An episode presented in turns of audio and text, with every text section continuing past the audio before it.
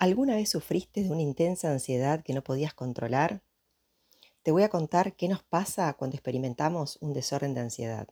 Soy Silvana Boneto, licenciada en psicología, y grabo este audio porque entiendo que la educación es una importante herramienta para cuidar nuestra salud mental. Vivimos en una sociedad que funciona contrarreloj, con un ritmo agitado y digitalizado, con poco tiempo para el descanso.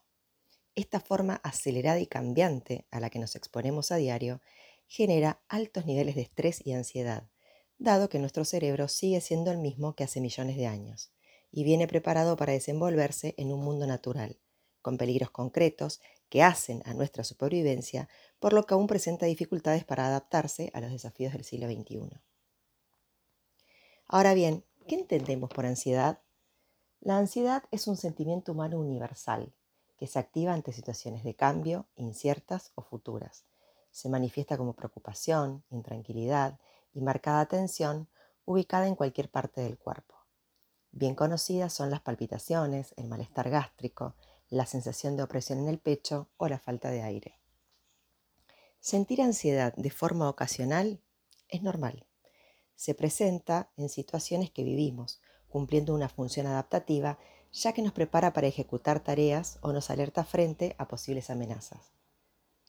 Por ejemplo, es muy común sentirnos tensos cuando nos estamos preparando para rendir un examen. Aumenta la tensión física, nos cuesta dormir, nos sentimos preocupados e inquietos, pero una vez que lo hemos rendido, estas sensaciones desaparecen.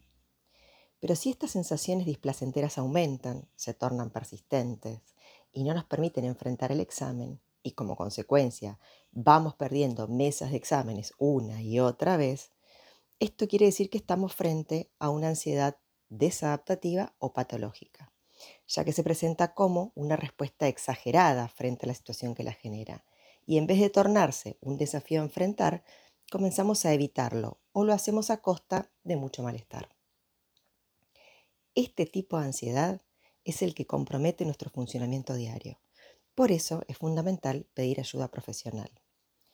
Si los trastornos de ansiedad no reciben un tratamiento adecuado, tienden a convertirse en crónicos con el paso del tiempo. ¿Sabes cuáles son los trastornos de ansiedad más comunes? El trastorno por pánico, el trastorno de ansiedad generalizada, el trastorno de ansiedad social. También lo son las fobias específicas, es decir, el temor extremo a los animales, a volar, a las inyecciones, a los espacios cerrados, a las tormentas, a conducir un automóvil.